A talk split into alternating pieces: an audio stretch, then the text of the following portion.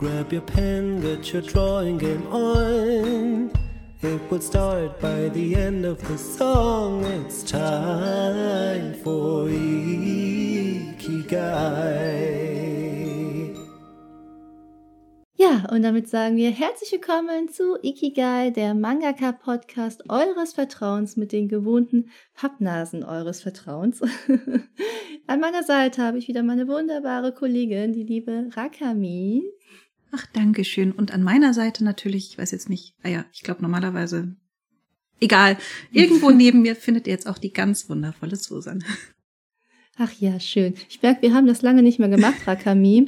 äh, ich habe gar nicht Pappnasen gesagt. Ich wusste, irgendwas wird, ein kleiner Fehler wird mir jetzt äh, unterlaufen in dieser Anmoderation. Ich weiß, du bist auch ganz schockiert. Aber du hast doch. Habe ich es gesagt? Hast du. Alles gut. Ja, gut. so habe ich mir jetzt selber irgendwie einen Fehler zugeschrieben. Aber äh, ja, es ist wirklich lange her, dass wir das letzte Mal eine Aufnahme gemacht haben. Ich glaube, das ist sogar die erste Aufnahme dieses Jahr, oder? Mhm. Das sage ich im Mai. ja, also vielleicht die ZuhörerInnen sind wahrscheinlich verwirrt, weil ähm, ich glaube, die haben das gar nicht gemerkt, weil es kam ja trotzdem regelmäßig eine Folge raus. Und zwar waren das ja die Telefonfolgen also wir haben es jetzt mal Telefonfolgen genannt, die sich äh, ein bisschen und zu unserem normalen Format ja unterscheiden. Äh, ja, aber diese Folgen sind ja tatsächlich schon letztes Jahr entstanden. Da hatten wir nämlich einfach wahnsinnig viel aufgenommen. ich weiß noch, das war ein kleiner Podcast-Marathon gefühlt. und äh, ja, die sind ja wirklich schon echt ein Jahr alt und dadurch so richtige Zeitzeugen wirklich von dem, was wir damals gemacht haben, oder? Ja, schon. Auch als ich mir dann zum Veröffentlichen die Folgen nochmal angehört habe, das war dann auch so so, ach so war das damals und ach wie niedlich, was ich damals noch dachte. Voll, ich merke auch, ich bin so in ein Jahr viel reifer und weiser geworden. Absolut. Das habe ich gemerkt. Ja, also das merkt man einfach. das war noch ein ganz anderer Mensch. Nee, aber du hast recht, vor allen Dingen fand ich das so interessant wir haben ja so ein bisschen in den ersten Folgen, ich glaube, die ersten zwei Folgen, da haben wir uns viel damit beschäftigt, wie gerade so unsere Konzeption aussieht, welche Gedanken wir uns ganz am Anfang äh, machen zu unseren neuen Projekten, die ja jetzt, wir sind ja jetzt die Zukunft, ne? Quasi. also meine Serie erscheint ja jetzt schon im Juli und damals war das ja noch ein ganzes Jahr hin. Und da haben wir uns halt viel Gedanken darüber gemacht, ja, wie, welche Dinge wollen wir vielleicht verändern in unsere Serien, welche Punkte beschäftigen wir und äh, mit denen beschäftigen wir uns gerade. Und ich habe auch gemerkt, ich habe so unheimlich viel wieder vergessen. also wirklich so auf dem Weg dahin vergisst man wirklich so, so viel. Und ich war selbst ganz erstaunt, mit welchen äh, ja, Prozessen, also mit welchen Prozessen ich mich beschäftigt habe und welche Dinge mir wichtig waren. Hm weil natürlich heute wieder ganz andere Dinge für mich wichtig sind. Also so ein Prozess verändert sich ja stetig und ist immer im Wandel. Und äh, ja, es ist total interessant, nochmal so den, den ersten Teil sozusagen dieses Entwicklungsprozesses nochmal so nachvollziehen zu können. Findest du nicht auch? Äh, absolut. Und das, also das mit dem Vergessen ist halt auch so ein Punkt. Darum, ich habe halt so ein schlaues Buch, da schreibe ich immer Dinge rein so. Und ich äh, quasi zwinge mich, auch wenn ich es nicht für nötig halte, da immer mal reinzugucken, eben genau wegen dem Punkt, den du gesagt hast. Weil natürlich das Projekt verändert sich und manche Sachen haben dann halt eine neue Fokussierung und manchmal ist es auch echt super, dass man diesen neuen Fokus hat. Manchmal vergisst man dabei dann aber auch Dinge, die eigentlich mal wichtig waren. Mhm. Und deswegen ähm, finde ich es halt umso spannender, das jetzt halt nicht nur in geschrieben zu haben, sondern quasi auch so als ja nicht Gesprächspartner, sondern so als als als Lauschpartner halt dann auch mhm. selber zu haben. Also ehrlich gesagt, also mich freut es total, dass, dass es anscheinend halt auch ähm, gut angenommen wird und aber gleichermaßen freue ich mich auch selber drüber, dass wir das damals aufgenommen haben, weil ich es mir selber gerne anhöre. Ja, das fand ich zum Beispiel auch ganz interessant. Also ich hatte zum Beispiel einen Kommentar bekommen darüber, äh, dass das auch für manche Leute ganz beruhigend war, diese, diese Folge zu hören, weil wir ja viel darüber reden, äh, auch, dass wir vielleicht an manchen Punkten auch gescheitert, also ich sage jetzt mal in Anführungszeichen gescheitert sind. Zum Beispiel hatte ich erzählt, dass ich irgendwie das Storyboard viermal neu gezeichnet habe und so. Und das sind ja so diese kleinen Sachen, die sieht man natürlich nicht, wenn man dann am Ende das fertige Buch liest. Also welche, welche Hürden der Autor in dem Moment hatte und welche Schwierigkeiten äh, dahinter standen, dieses Buch dann wirklich äh, quasi in die Hände der LeserInnen zu bringen. Mm, und ich glaube, das kann auch total motivieren, weißt du, wenn, wenn man dann selber seinen Manga zeichnet und dann vielleicht auch ähnliche Hürden äh, hat, die wir vielleicht zu diesem Zeitpunkt hatten, ist das vielleicht ganz schön, dass man merkt, okay, äh, man ist damit nicht alleine. und selbst die Leute, die sich tagtäglich damit beschäftigen, haben die gleichen Schwierigkeiten wie man selber ich glaube, dass, also ich hoffe so, dass es so dadurch ein bisschen Mut machen kann, eigentlich. Ja, also ich hoffe es auch und ich denke, das ist so ein bisschen das Pendant zu Instagram, quasi Bilder mit Filter und jetzt halt dann einmal ein ungeschminkt. Das ist ja, also wirklich ungefiltert sind wir hier. ja, witzig. Ja, also das ist echt ein cooles Projekt, was wir hier gerade so ein bisschen den Leuten präsentieren ich bin selbst mal gespannt, wenn wir jetzt die nächsten Folgen hören. Also wie gesagt, ich habe echt alles wieder vergessen, was wir damals erzählt haben. Ich bin wirklich gespannt auf die nächsten Folgen, die kommen. Äh, ja, also ich denke, das wird noch interessant. Aber was ja auch interessant ist, was äh, du letztens erst erlebt hast, also und zwar Rakami war nämlich in Japan.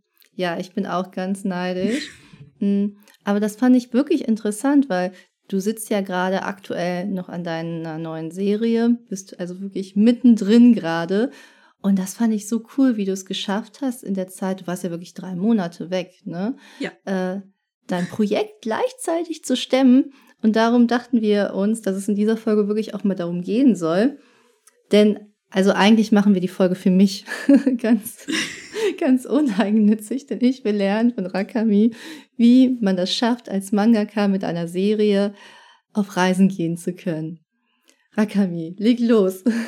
Gib mir Tipps, wie mache ich das am besten? Beziehungsweise, wie fange ich mit der ganzen Planung an? Ich glaube, wir sollten von ganz am Anfang starten. Ja, ähm, also was die Planung betrifft, äh, war es eigentlich so, dass ähm, meine Planung äh, zerschossen wurde, weil ursprünglich wollte ich gerne die, also die drei Monate, die, die ich dann in Japan war, eigentlich schon ab Oktober, November, Dezember in Japan sein, aber irgendwie waren ja damals noch die Grenzen zu. Und dann hieß es auf einmal im Oktober, ja Mensch, die Grenzen sind jetzt nicht mehr zu.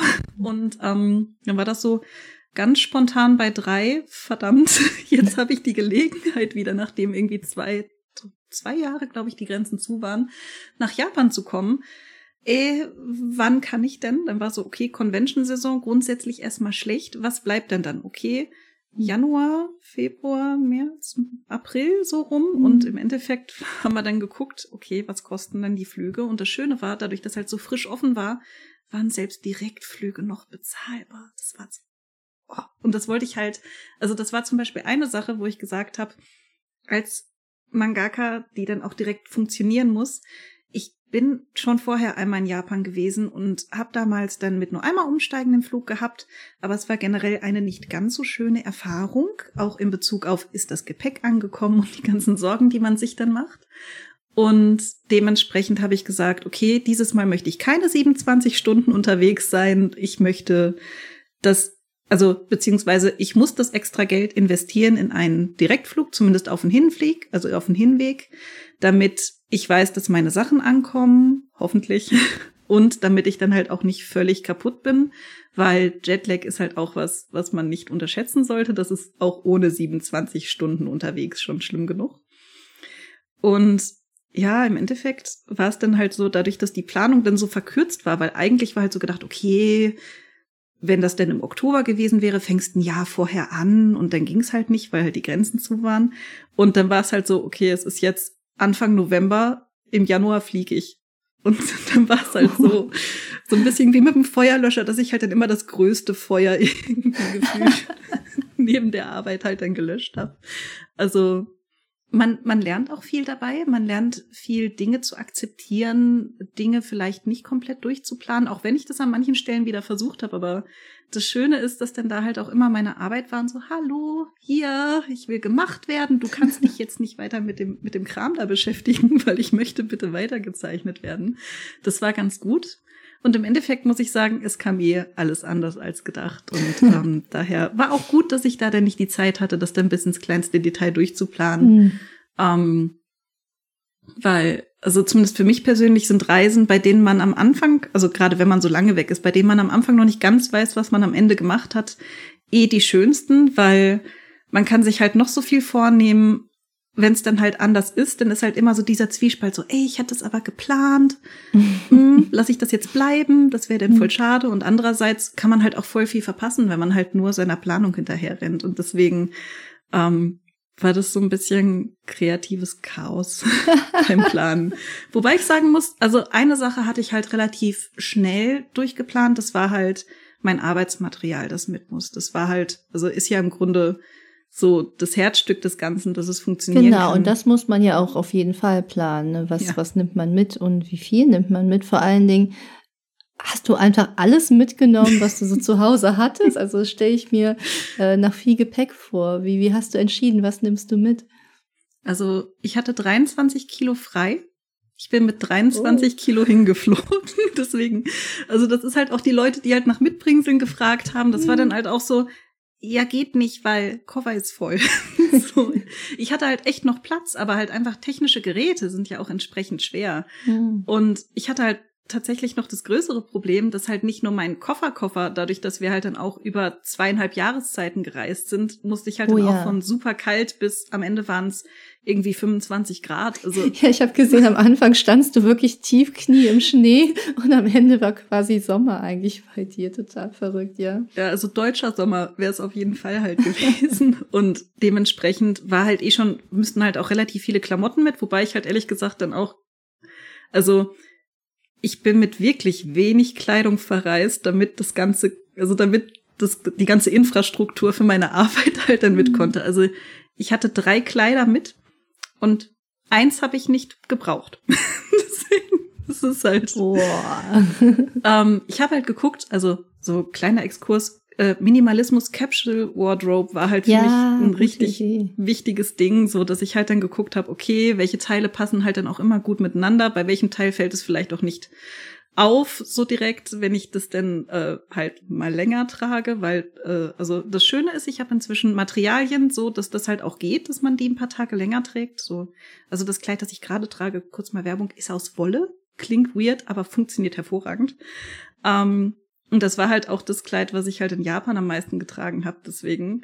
Und das Schöne war, da hatte ich dann ein bisschen mehr Platz im Koffer, dann konnte ich halt wieder andere Sachen mitnehmen, wo ich halt dann sagen musste, okay, für die Arbeit konnte ich darauf nicht verzichten, weil zum Beispiel habe ich zwei Kissen, hier auch gerade an dem, ähm, an dem Stuhl, auf dem ich sitze, hinten dran, einmal eins für den unteren Rücken, das habe ich im Rücken und einmal eins äh, fürs Steißbein. da sitze ich quasi drauf. Und das ist halt das einfach. Das habe ich auch, super Kissen. Also erstmal gut zu wissen, dass ich nicht die Einzige bin, die das braucht. Und andererseits ist es halt auch so, wenn du die halt im Koffer drin hast, die sind halt aus massivem Schaumstoff, die sind halt relativ schwer, relativ voluminös, denn ist halt gleich mal voll. Und dementsprechend war es dann halt wirklich ein stetiges Verhandeln mit mir. Wie viel Kleidung und wie viele andere Dinge kann ich zu Hause lassen und dafür mhm. dann Arbeitsmaterial einpacken. Und tatsächlich war noch ein zweiter Punkt, der dann wichtig wurde, die maximal Gewichtsbegrenzung des Handgepäcks, weil was ich nämlich erst irgendwie nicht auf dem Schirm hatte, was aber voll Sinn macht, alles, was ein Akku hat, muss ins Handgepäck. Und dementsprechend, also mein Handgepäck, ich hatte halt sogar, also ich habe nicht nur mein iPad mitgenommen, sondern ich habe sogar mein 16 Zoll Grafiktablett mitgenommen. Und das war dann. Also halt du, du bist mit iPad, Grafiktablett, iPad, PC? Grafiktablett, äh, PC, also Laptop, Laptopständer, Grafiktablettständer, zweiter Grafiktablettständer, zweit iPad, weil das erste iPad, ich habe halt so den Abend, bevor wir geflogen sind, Kaffee über mein iPad geschüttet und das wollte dann nicht mehr laden. Wie das immer so ist, ne, wenn man gerade verreisen möchte, ja. Genau, deswegen Ersatz-iPad, ähm, ein, eine Kabeltasche mit diversen Kabeln, natürlich Ikigai-Aufnahmezubehör, weil also wir hatten halt noch nicht so drüber gesprochen, ja. aber theoretisch hätte es sein können, dass wir, dass wir halt auch in Japan aufnehmen, bis ich dann Ach gehört habe, wie dünn die, ähm, wie dünn die Wände da sind. Dementsprechend die Kamera, das Kamerakabel, das Stativ, äh, ja, Mikrofon hatte ich schon, diverse Kabel dafür, diverse Adapter dafür. Ich habe halt auch geguckt, dass ich, wenn ich ein Kabel mitnehme, dass ich halt, also dass dieses Kabel auch immer mehrere Nutzen hat. Zum Beispiel habe ich dann extra fürs Mikrofon einen Adapter gekauft, damit ich dann USB-C-Kabel ranstöpseln kann, mhm. weil eigentlich hat das ein anderes. Aber dementsprechend konnte ich da halt auch noch mal Gewicht reduzieren und weniger Kram mitnehmen. Deswegen, das war schon so ein bisschen, also es gibt ja diese, diese Backpacker, die dann ultralight-mäßig dann halt gucken, so, die sägen halt dann auch unten die Zahnbürste ab, damit es leichter wird. So habe ich mich halt gefühlt, teilweise bei der Planung. Um, ähm, ja. Aber es ist ja lustig, wenn man denkt, ja, wenn man mit digitalen Sachen reist, ne, dann nimmt man nicht so viel mit, weil man muss ja nicht so viele Stifte mitnehmen und nicht so viel Papier. Und dann merkt man so, oh shit, irgendwie ist das ja gar nicht so wenig, wie man dachte. Ja, vor allen Dingen, also ich muss halt auch sagen, was es mir halt viel leichter gemacht hat, war halt auch, ähm, ich wusste, dass ich an einem bestimmten Zeitpunkt auf der Reise einen Scanner benutzen kann bei wem mhm. anders. Sonst hätte ich dafür auch noch eine Lösung finden müssen, weil es den Scanner mitnehmen müssen, ja. Also es gibt den, es gibt die, also ich hätte es wahrscheinlich dann abfotografiert mit möglichst gutem Tageslicht und dann nachbearbeitet, aber du kannst das auch mit dem iPad scannen. Ich scanne die Sachen immer mit einem iPad. Also man kann es auch mit jedem anderen Tablet scannen. Ja, das kannst du mit dieser, ich zeig dir das später, du kannst das mit dieser Notizfunktion kannst du scannen. Aber das kann man sicher auch mit jedem anderen iPad machen. Das ist jetzt keine Werbung explizit für das Gerät. Okay. Ich tue so, als wäre ich der Rundfunk. es gibt auch andere Geräte, die man nutzen kann. Aber um. Ähm. ja, tatsächlich. Äh, ich mache das immer so. Ich habe auch keinen Scanner. Also Travel-Tipp fürs nächste Mal. Ein Multifunktionsgerät nutzen wir hier. um, ähm, ja, also tatsächlich danke für den Tipp. Das ist echt mega spannend, weil ich muss halt auch feststellen, also beziehungsweise habe im Laufe der Reise festgestellt, ich hatte viel zu viel Kram dabei. Und nächstes Mal. Hätte ich jetzt gar nicht gedacht. Ja, also. Du kennst es ja auch. Wenn du halt drei Monate lang entscheiden ja, musst, voll. womit du arbeitest, dann, dann und du halt zum Beispiel, also ich bin so der Mensch, ich habe halt vorher eigentlich am Grafiktablett gearbeitet, war weg vom iPad, und ich habe halt im Laufe der Reise, also jetzt arbeite ich gerade nur noch wieder auf dem iPad und das war halt ah, so, okay. weil das halt nicht ganz klar war, habe ich natürlich erstmal alles mhm. mitgenommen. Ja, das kann man ja im Vorfeld überhaupt nicht wissen. Ne? Man, ja. Ich denke auch immer, es ist besser, ein bisschen mehr mit zu, äh, einzupacken, weil ich bin so diese Person, die reisen geht. Ich ärgere mich immer, dass ich irgendetwas nicht eingepackt habe. Jedes Mal, weißt du, bevor ich in die Situation komme, bin ich auch eher die Person, die dann sagt, okay, dann nehme ich das Gerät doch noch mit hm. und nutze es dann wahrscheinlich am Ende des Tages nicht, bevor ich mich dann wieder ärgere. Hm. Ja, also kann ich nachvollziehen, gerade bei der Arbeit, ja. Ja, und dann waren halt auch noch so Dinge wie zum Beispiel, ich wusste ja, ich muss auch Ikigai-Videos schneiden, dafür musste ich dann auch Tastatur und Maus mitnehmen, deswegen, das war halt so, also es war tatsächlich im Kopf sehr viel, weil an alle mhm. Eventualitäten denken und auch ständig ja. die Angst, habe ich irgendwas vergessen. Also ich habe dann irgendwann einfach angefangen, so ganz stumpfen Liste zu schreiben, so was muss ich tun, während ich in Japan bin, wo, also womit kann ich das tun und passt das alles in den Koffer? Mhm. und ich muss halt auch sagen, ehrlich gesagt, habe ich halt auch ein paar analoge Sachen noch mitgenommen. Ähm, habe mich da dann auch relativ lange mit aufgehalten, was ich denn mitnehme und muss rückblickend sagen, habe ein paar dumme Entscheidungen getroffen. Mhm. Ich habe zum Beispiel halt gedacht, okay, so ein Skizzenbuch oder ein Blog musst du nicht mitnehmen, weil in Japan, da gibt's Papier, da gibt's B5 als Maß, ja. B5, ich liebe B5, da kaufst du dir dann einfach was. So, du wirst relativ schnell in den Sekaido gehen, dann kaufst du dir da ein Skizzenbuch. Ja, die Preise sind doch da auch, je nachdem, für manche Sachen auch ein bisschen günstiger oder erschwinglicher. Sowas wie Copics oder so ähm, ja, also erstens das. Es ist halt einfach so, dass halt im Grunde viele japanische Firmen, die man hier importieren muss, natürlich ohne genau. Importgebühren und so weiter, kannst du dort halt günstiger kaufen. Und was halt auch noch dazu kam, also was für mich persönlich gut war, was für Japan natürlich nicht so gut ist, der Yen war extrem niedrig im Vergleich zum Euro. Das heißt, also 1000 Yen waren 7 Euro.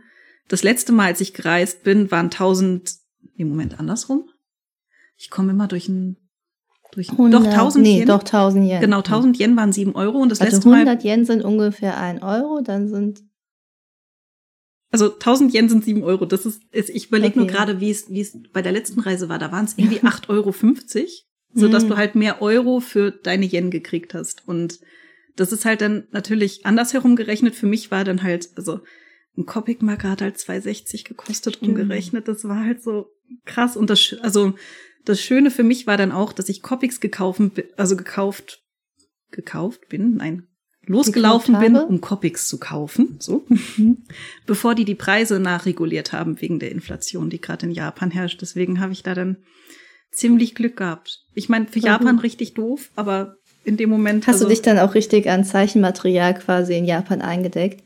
Was sind so deine neuen Errungenschaften, die du mit nach Hause nehmen genommen hast? Da bin ich ja ganz neugierig.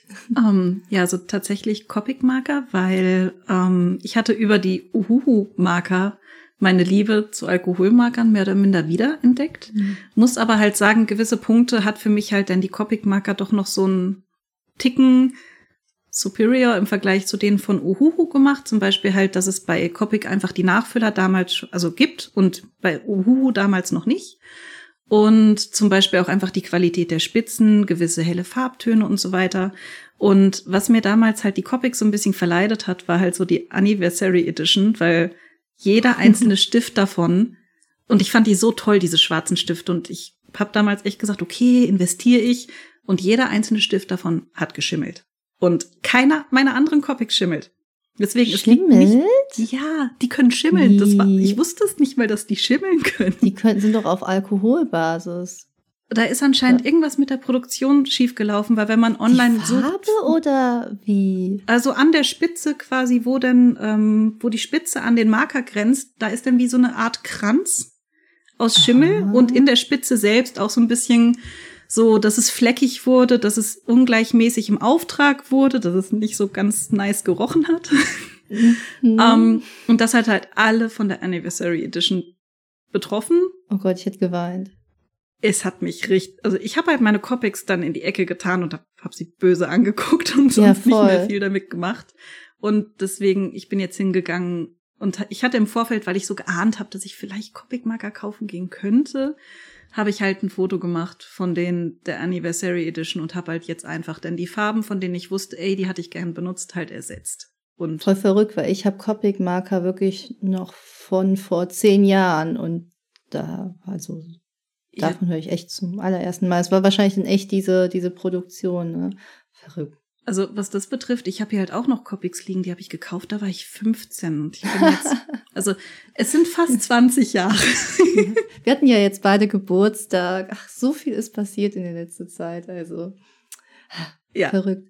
Dementsprechend, ähm, also da habe ich dann ersetzt und ich habe Hohlbein Gouache gekauft, weil auch wenn Hohlbein vielleicht was anderes vermuten lässt, es ist eine japanische Firma und es klang so, als wäre die Gouache genau richtig für mich und die kostet hier halt so sieben Euro die Tube, je nachdem, wo mhm. man sie holt. Und dafür so zwei Euro Appes.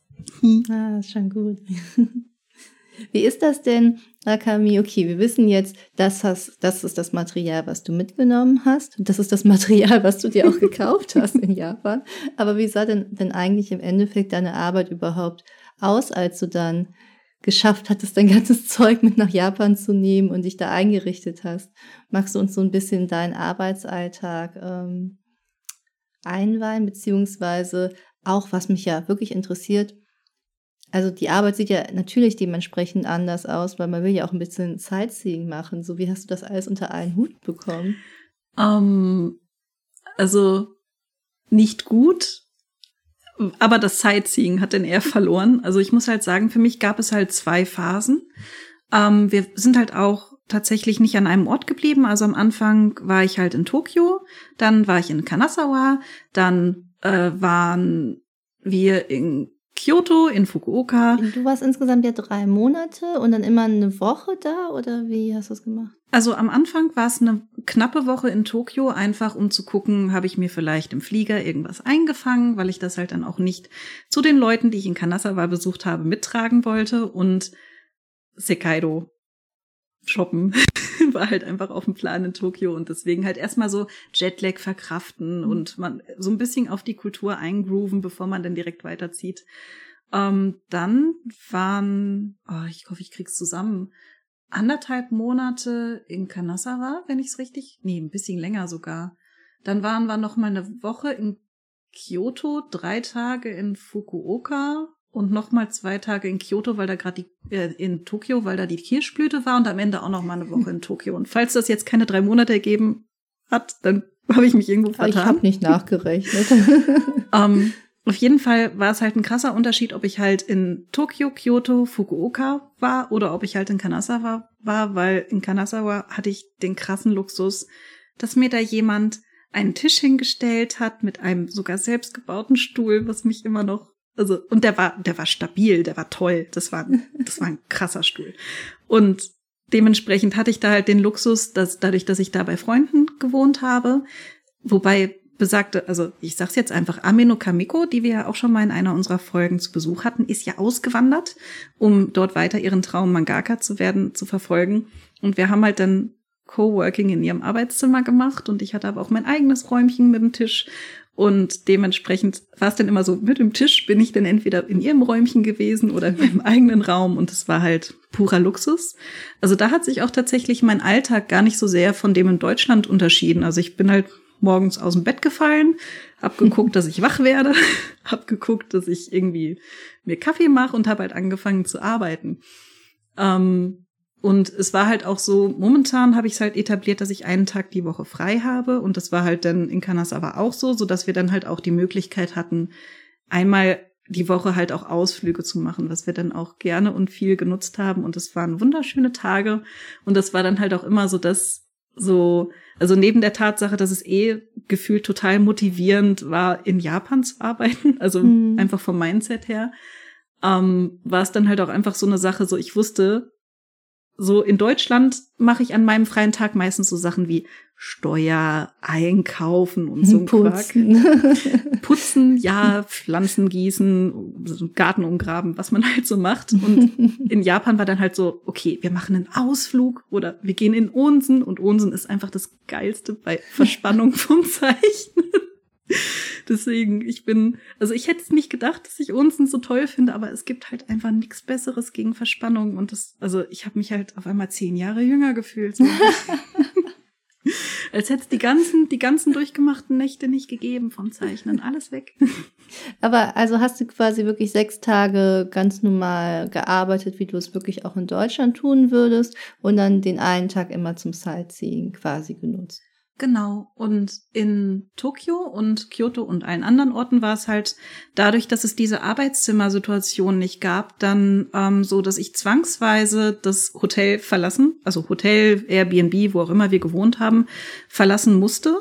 Beziehungsweise beim Airbnb hatte ich auch manchmal Glück, dass wir einen Tisch hatten, der auch wirklich, also wir hatten immer einen Tisch, weil darauf hatte ich eigentlich geachtet, aber manche Tische waren nicht wirklich als ja. Tisch zu bezeichnen. Aber anderes Thema auf jeden Fall. Ähm, war es dann halt auch teilweise so, dass ich mir dann ein Café suchen musste oder ein Coworking Space suchen musste, ähm, einfach um dann dort arbeiten zu können, so dass es halt dann teilweise auch so war, dass ich dann morgens aus dem Hotel raus bin, ins Café rein, da dann halt dann meine fünf, sechs Stunden gearbeitet habe in der Hoffnung. Also ich habe immer geguckt, ob eine Person länger da ist als ich. Und es gab immer eine. Und erst wenn die gegangen ist, habe ich dann gedacht, okay, langsam ist uncool, muss ich auch mal gehen.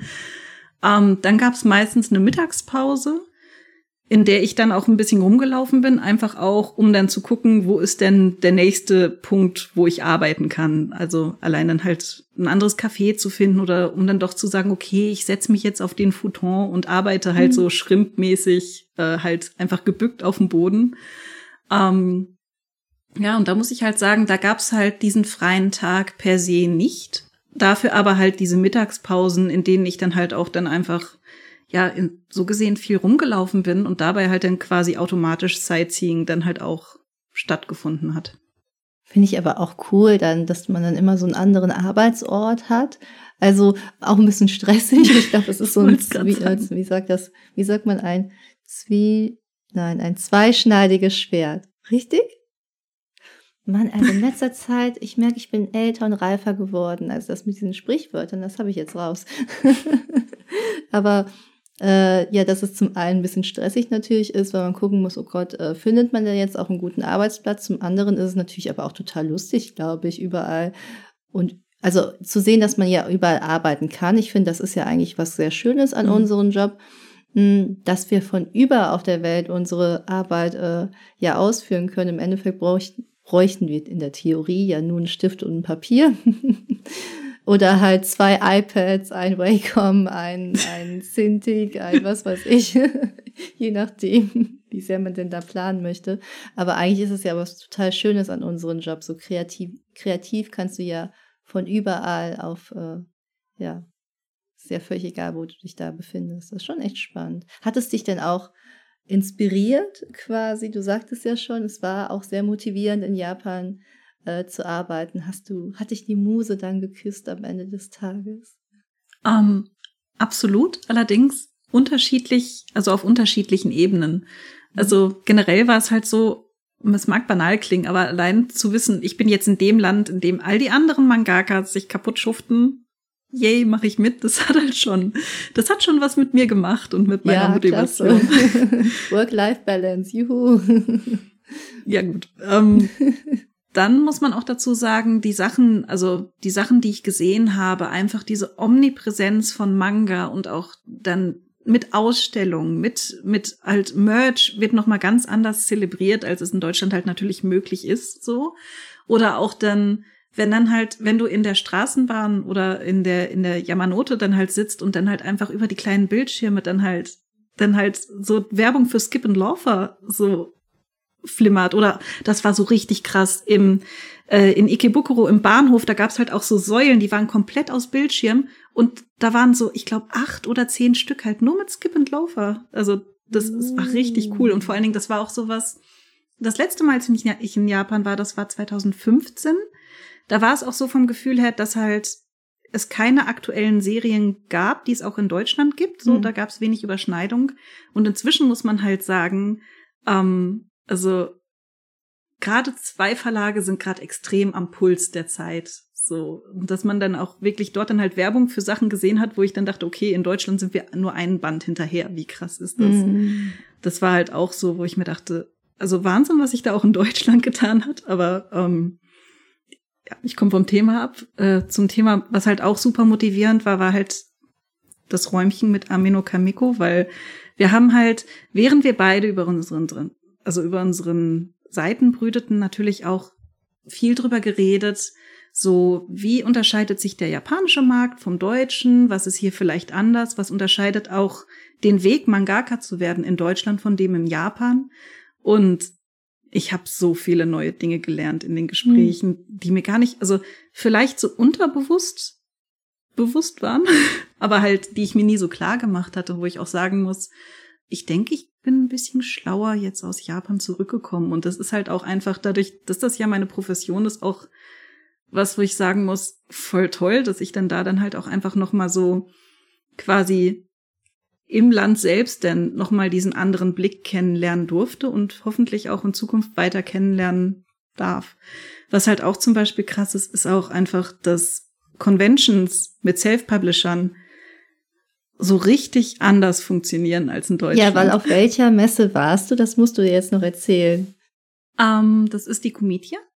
Und wie die Stände dort aussehen, ist einfach so ein Unterschied wie Tag und Nacht im Vergleich zu den Deutschen, weil in Deutschland ist es Comitia ja ist übrigens riesig in Japan, das muss man vielleicht auch noch sagen, viele Leute, die das jetzt nicht kennen. Ach so, Entschuldigung, also kurzer Exkurs. ähm, von der Comic-Cat hat man eventuell schon eher mal gehört als von der Comitia. Die Comic-Cat ist eine Self-Publisher-Innenmesse, wo es vor allen Dingen um Dojinshi geht. Dojinshi sind halt normalerweise zu einer bestehenden Serie Fanmagazine. Auf der Comitia ist es eher so, dass man seine eigenen Geschichten zu eigenen Charakteren mitbringt. Daher in Anführungszeichen ein bisschen kleiner, aber sie ist immer noch, also was im Grunde in Deutschland eine gesamte Convention von der Fläche her ist, ist da halt dann die, also die eine Convention, aber halt nur mit Self-PublisherInnen. Mhm. Und das ist krass. So richtig krass. Und man muss halt auch sagen, die Tische sind recht klein. Also es sind richtig, richtig, richtig viele Leute. Und ja, und wie Hast du ungefähr eine Zahl? Meinst du, gibt's da irgendwie, dass man sich das vielleicht besser vorstellen kann? Ähm, 10.000 Leute. Ich habe es jetzt nicht recherchiert, also hm. viel. Viel, okay. Sehr, sehr viel. Nee, also wen es interessiert, Mehr dann einfach nochmal googeln. Aber es war einfach überwältigend. Und ich muss halt mhm. halt sagen, für mich ist halt auch schon so auf der Dokumi, wenn man da dann halt die eine Halle sieht, das ist schon viel. Das ist schon viel, ja. Aber es sind halt mehrere Hallen, die so groß Boah. sind. Und das ist so krass. Wow. Und das ist auch im Tokyo Big Site. Also das sind quasi diese vier umgedrehten Pyramiden, die man vielleicht auch schon mal in Manga, wo es um Manga machen geht, gesehen hat. Und das, das ist halt das Ding so zum Ausstellen. Mega spannend. Auch das ist sicher auch nochmal inspirierend zu sehen, was dann wirklich auch von den Self-Publishern, also abseits der Verlage nochmal produziert wird. Ist das sehr anders oder? Ähm, das finde ich ja auch dann nochmal spannend. Schon, weil die Leute halt auch mit einem anderen Mindset rangehen. Also es ist zum Beispiel so, dass viele Leute dort auch gar nicht sagen, hey, ich mache das jetzt und ich möchte danach aber zum Verlag und Mangaka werden, sondern es gibt halt auch einfach Leute, die sagen, das ist mein Hobby. Punkt. und mhm. die verkaufen halt dort auch. Und dementsprechend ist es halt dann auch so, also, dass es dann halt nicht unbedingt um dieselben Sachen geht, sondern also bei manchen ist es dann auch einfach so, ja, ich mache das jetzt aus Spaß an der Freude und wenn ich nichts verkaufe, ist auch nicht schlimm. So Stankgebühren habe ich eh mit meinem Brotjob, also das ist ja dann kein Problem, sondern mit meinem Hauptjob drin, so. Mhm. Und was halt auch super anders ist, was ich aber ehrlich gesagt ziemlich gut finde, man ist dann nur einen Tag. Dementsprechend mhm. hat man halt gar nicht dieses, was man in Deutschland hat, so hey, Leipziger Buchmesse zum Beispiel, vier Tage ist man vor Ort, das heißt, man ist sechs Tage unterwegs.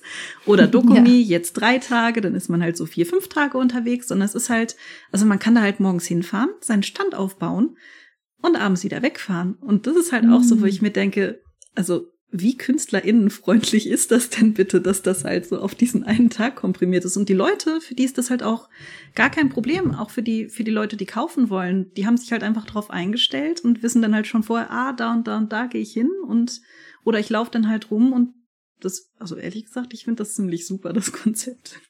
Aber hat man denn dann auch genug Zeit, um sich wirklich alles angucken zu können, wenn man nur einen Tag hat? Ich sag mal so, ähm, nee, aber ähm, es ist sehr schlau nach gewissen Genres sortiert.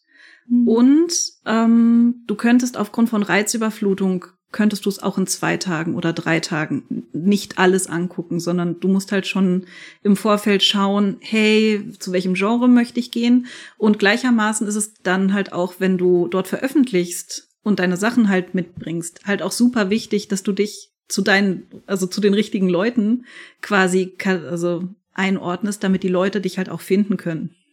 Ah. Deswegen, wenn du zum Beispiel halt Fantasy machst und dann halt bei Romans landest, weil du zum Beispiel halt dann auch leichte Romans Einflüsse drin hast, was ja durchaus passiert, kann es aber halt sein, dass du weniger gut verkaufst, weil du hättest ja dich besser bei Fantasy gruppieren sollen. Ah, das finde ich ja spannend. Also es gibt wirklich so, äh, also erstens alle Zeichner vor Ort, die machen auch wirklich eigene Mangas, also die schreiben auch Geschichten, nicht äh, zum Beispiel bei der Dokumi Beispielsweise jetzt ist es ja oft so, dass auch viele Leute da sind, die dann einfach nur Poster verkaufen oder Illustrationen. Also es ist wirklich speziell auf äh, Comics, also Comics ausgelegt. Also genauso wie es verschiedene Genres gibt, gibt es auch eine Merch-Ecke. Das wären dann halt die Leute, die dann halt entsprechend. Das finde ich halt, das ist toll. Also ich finde, sowas sollten wir auch in Deutschland einführen. Mhm. Also weil ich bin zum Beispiel diejenige, ich gehe wirklich immer ganz spezifisch auf Cons, äh, zu den Self-Publishern, weil ich sehr äh, an den Mangas interessiert ja. bin. Also Illustrationen finde ich auch toll, aber irgendwann ist meine Wand halt auch voll. Mhm. Und der Ordner mit und, den Postkarten auch. Und ja, ja. genau, genau.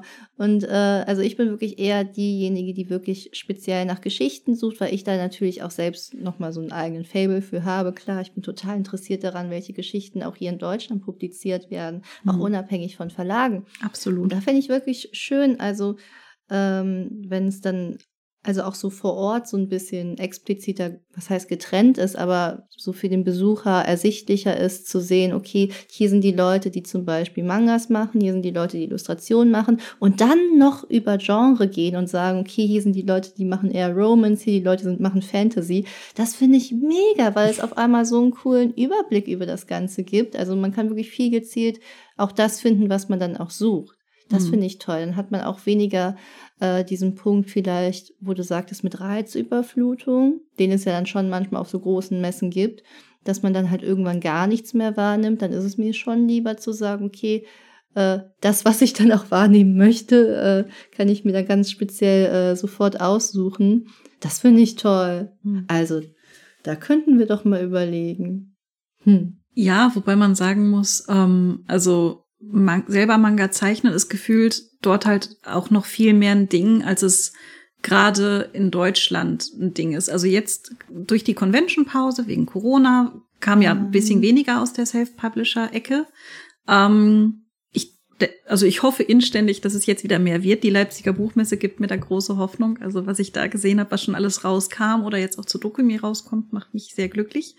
Ähm, aber auf jeden Fall ist es halt, also im Vergleich zu den anderen Ständen, die halt dann auch Poster und so weiter anbieten, ist es halt schon so, dass die eigenen Geschichten eher einen kleineren Prozentsatz ausmachen auf, auf das Gesamtausstellertum dort gesehen, während es halt bei der Comitia andersrum ist. Also mhm. da ist es halt dann wirklich so, ähm, also ist halt die Frage, wenn du halt zum Beispiel 100 Publikationen hast, die dann neu sind für die Messe, macht es denn Sinn, diese 100 Stände nach Genres zu sortieren oder also das ist halt so das ja okay. Ja, da ist halt die Frage. Und das fand ich aber auch mhm. super spannend dann zu schauen so wie unterschiedlich ist der Markt eigentlich und wie unterschiedlich ist es halt auch dass man sich dann drauf geeinigt hat nee wir machen jetzt keine Poster sondern wir machen jetzt Geschichten. Und das fand ich halt auch super super spannend. Ja stimmt. Das ist ein spannender Aspekt ja, wie, ja interessant. Ne? So, wir machen alle auf der Welt irgendwie das Gleiche und dann, äh, ja, in den Feinheiten sieht man dann doch die ganzen Unterschiede.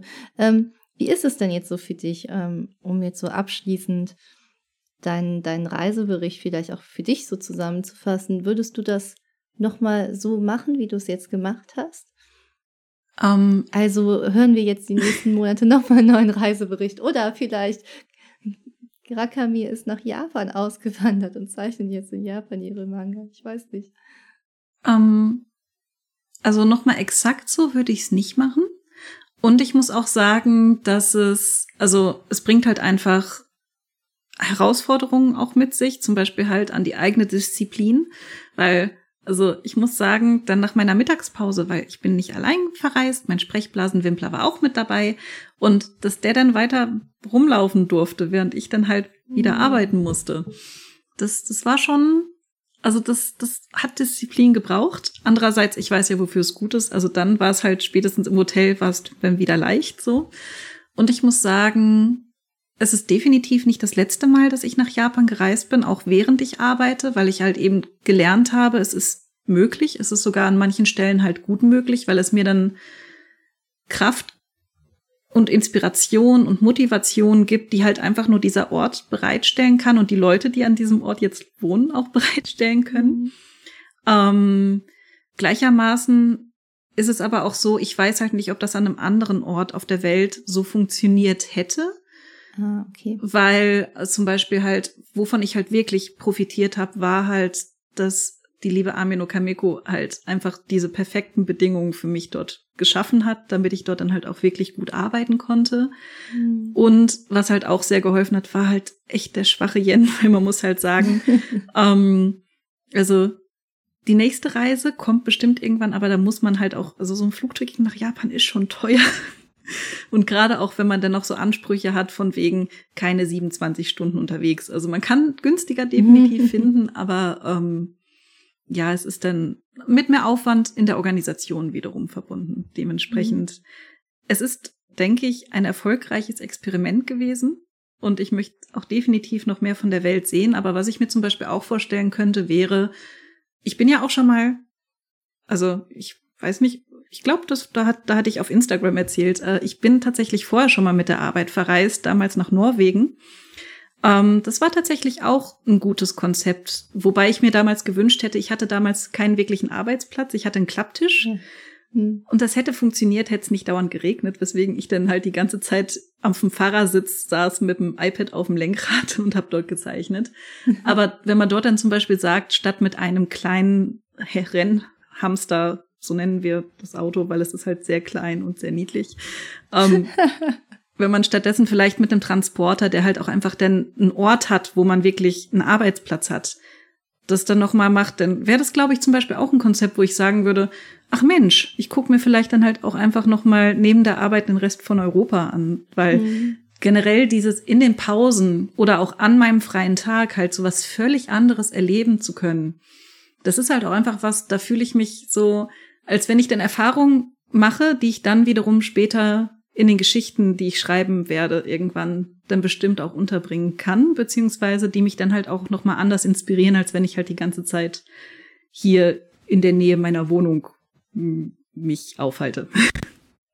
Also ich, ich hoffe, man versteht, was ich meine, weil das war jetzt ein sehr langer Monolog. Nein, ich kann, also ich kann das wirklich gut, gut nachvollziehen und darum äh, war ich auch so interessiert daran, wie du das am Ende des Tages halt auch alles so unter einen Hut bekommen hast, ne, weil du sagtest ja auch, es braucht dann halt auch die dementsprechende Disziplin, weil zum Beispiel ich bin dann so eine Person, ich glaube, mir würde es wirklich sehr, sehr schwer fallen, dann im Hotel zum Beispiel zu sitzen und dann raus auf Japan zu sehen und denke, ach Mist. Also was heißt ach Mist, aber. Das ist meistens kein Problem. Du guckst im Nein? Normalfall eh auf eine Wand. Also, Ach so, ja gut, dann vergisst man vielleicht auch, wo man gerade ist. Wie schön. Also es sei denn natürlich, man hat viel, also man investiert viel Geld ins Hotelzimmer und ich war halt eher so low budget unterwegs und deswegen war dann so Fenster auf und dann konntest du so fast die andere Wand anfassen. Das ist aber perfekt. Also dann hast du auch nichts, was dich ablenkt. Nein, ich finde, du hast ja eigentlich perfekte Bedingungen geschaffen. und dann, wenn man dann die Zeit hat, dann rauszugehen, äh, wirklich auch das als Inspiration zu nutzen, finde ich echt ein tolles Konzept. Und es nutzt ja, wie gesagt, auch diese Freiheiten, die wir ja dann doch mit unserem Job auch irgendwie haben, dass wir von überall einfach arbeiten können, äh, dass wir an keinen Ort eigentlich gebunden sind. Äh, also ich finde das toll. Mich hat das jetzt auch zu meiner nächsten Reise inspiriert. Ja, mal sehen. ja, ich war ja noch nie in Japan, also ich habe das ja auch noch auf meiner Bucketliste. Und gerade wenn ich jetzt diesen Bericht höre, ähm, ja, kommt schon Fernweh auf. Dann aber kleiner Disclaimer. Rudimentärstes Japanisch ist absolut gut. Weil, also okay. die Leute, ähm, ganz viele JapanerInnen können sehr wenig Englisch und selbst wenn sie Englisch können, trauen sie sich nicht zu sprechen, sodass sie so tun, als könnten sie kein Englisch.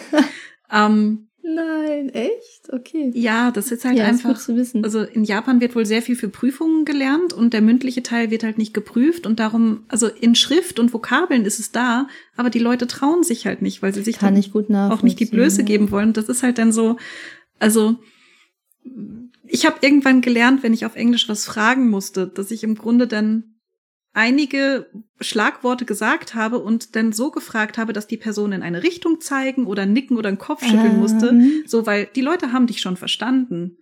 Aber sie haben dir halt nicht geantwortet, weil mhm. sie sich, wie gesagt, dann geschämt haben. Und in dem Moment, wo es dann halt war so, ja, äh, Toilet und dann, ja, ja, da lang. Dann war ja, schon okay, okay. okay, Weiß ich Bescheid. Das ist ein guter Tipp. Hast du sonst noch irgendwelche Tipps, die man sich vielleicht äh, im Hinterkopf behalten sollte?